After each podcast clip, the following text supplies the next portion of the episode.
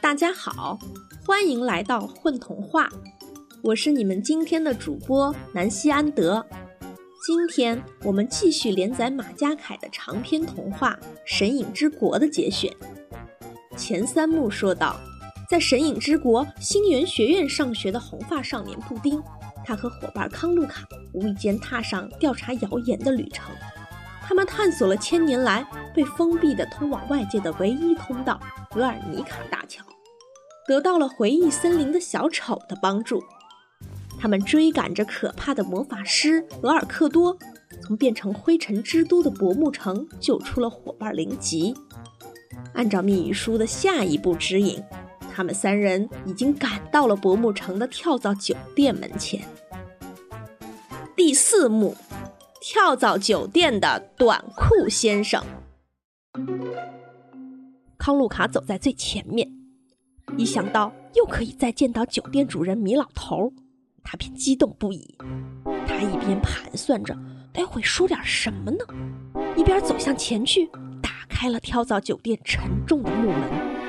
哪知他还没来得及看到门内，一只狗便从里面跳了出来，迎面扑向康路卡。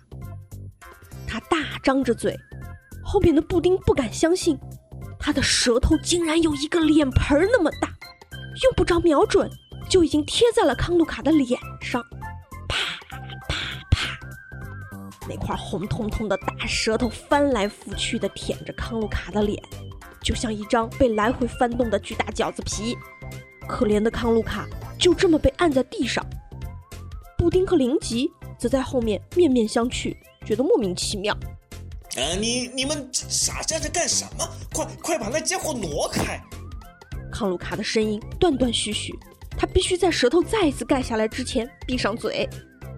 两人正要动手把狗拉开，只见门里走出一个满脸络腮胡、两鬓苍白的老人。那些苍白的发根看上去就像是永远不会融化的雪。他轻轻拍了一下手掌，那只狗便像是被突然拔掉电源的疯狂吸尘器，立刻停了下来。它蹦蹦跳跳地来到老人的脚旁，高兴地摇起了尾巴。布丁注意到那狗的尾巴上。似乎有个什么东西，只是它来回的晃动，看不清楚。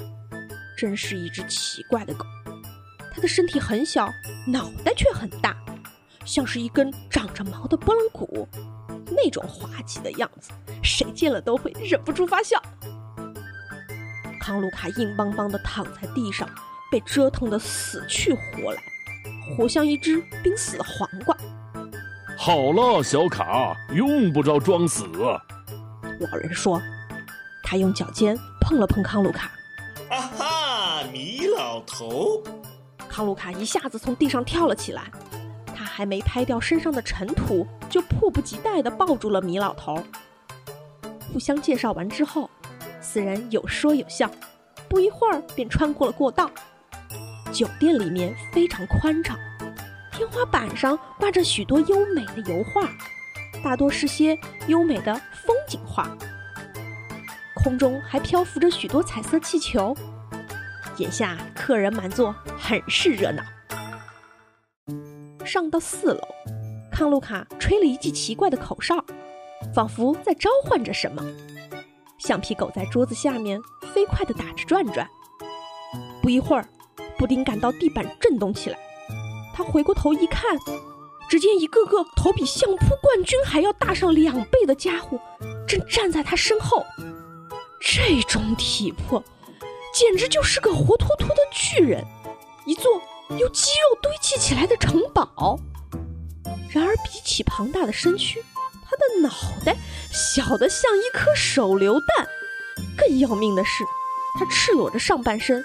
下面也只穿了条深绿色的平角短裤，左肩上还搭着块淡绿色的毛巾，而他的手心里正稳稳地托着一盘茶水，如同托着一个小瓶盖。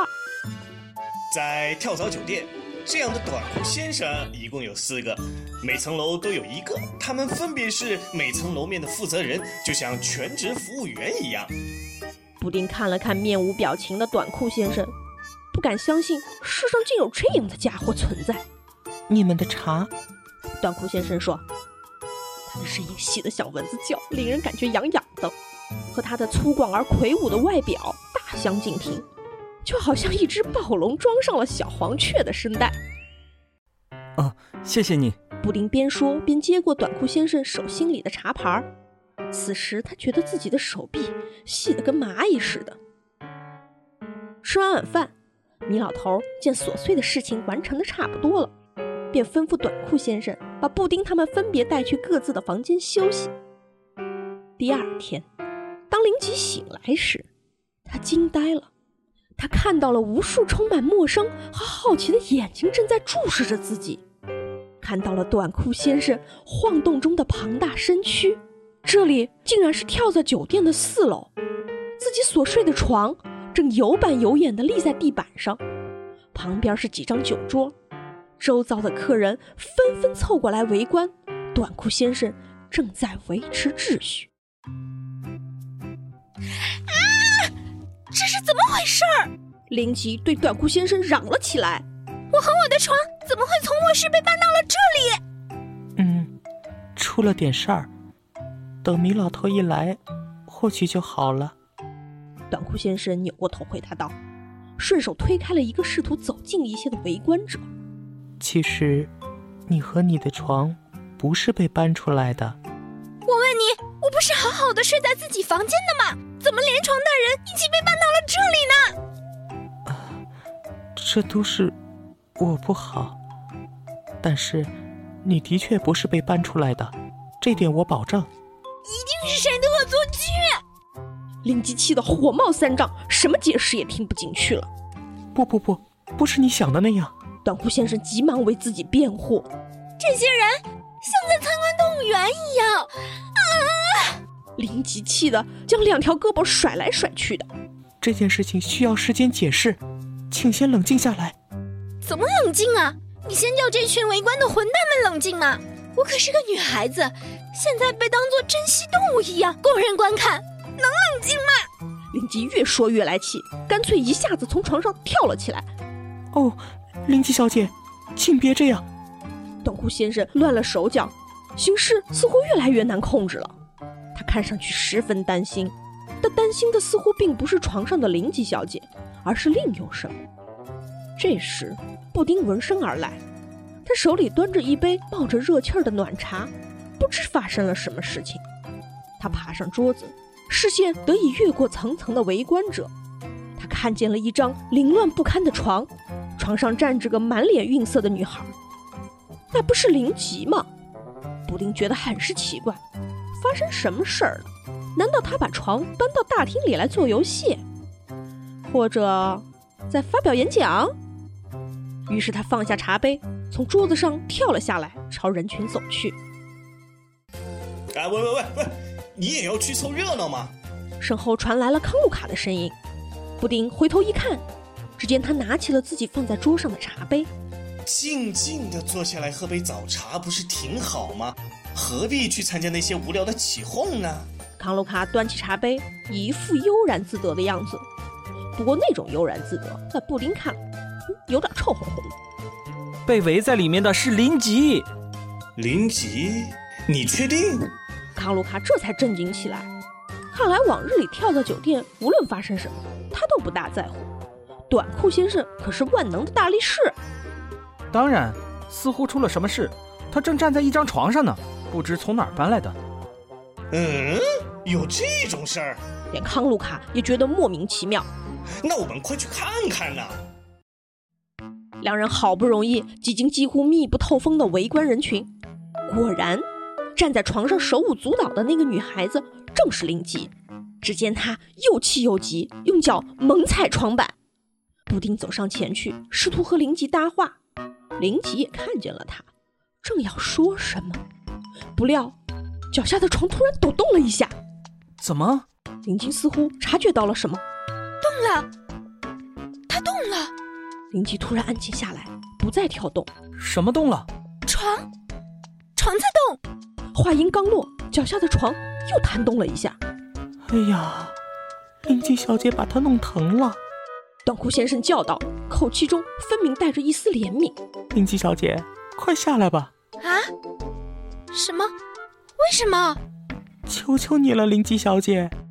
没等任何人反应过来，那只床突然跃到半空中，跳出了层层的围观者，朝楼梯口跑去。它的四肢木腿摆动得飞快。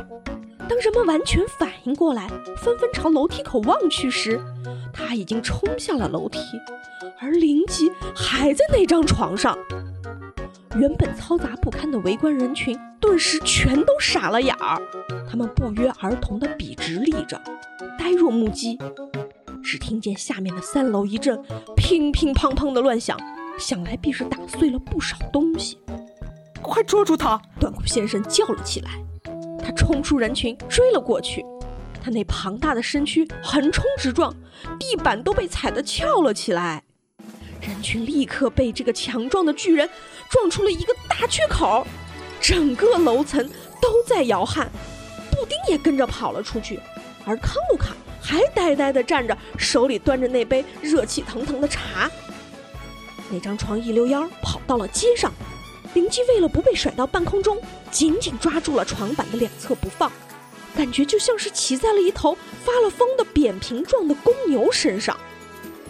短裤先生和布丁在后面紧追不舍，林吉在剧烈的晃动中看见了他们，于是大呼救命。这一呼救，布丁简直心急如焚，他跑得飞快，甚至跑在了短裤先生前面。短裤先生每迈出一步，他至少得跑上三四步。一旁的路人彻底被这戏剧性的一幕勾住了魂儿，他们纷纷放下手中的活儿，尾追在了后面。这么一来，整条街都乱了套，人们不顾一切地加入了这场奇特的追逐赛。呀，快看，那那个跑在最前面的是一张床吗？哇，是真的，那真是一张会跑的床，一张了不起的木板床。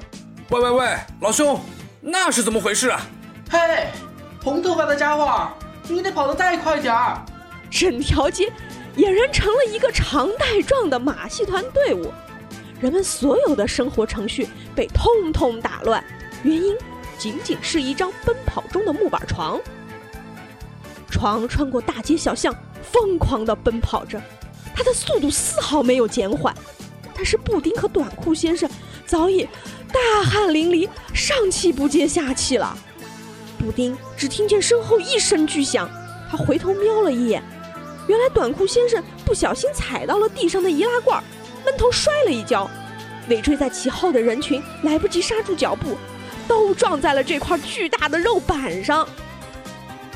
马戏团的队伍被截断了，于是追赶那张载着灵吉的床的任务就只有交给布丁一个人了。他能追上灵吉吗？在神隐之国里，布丁他们还会有什么神奇的冒险呢？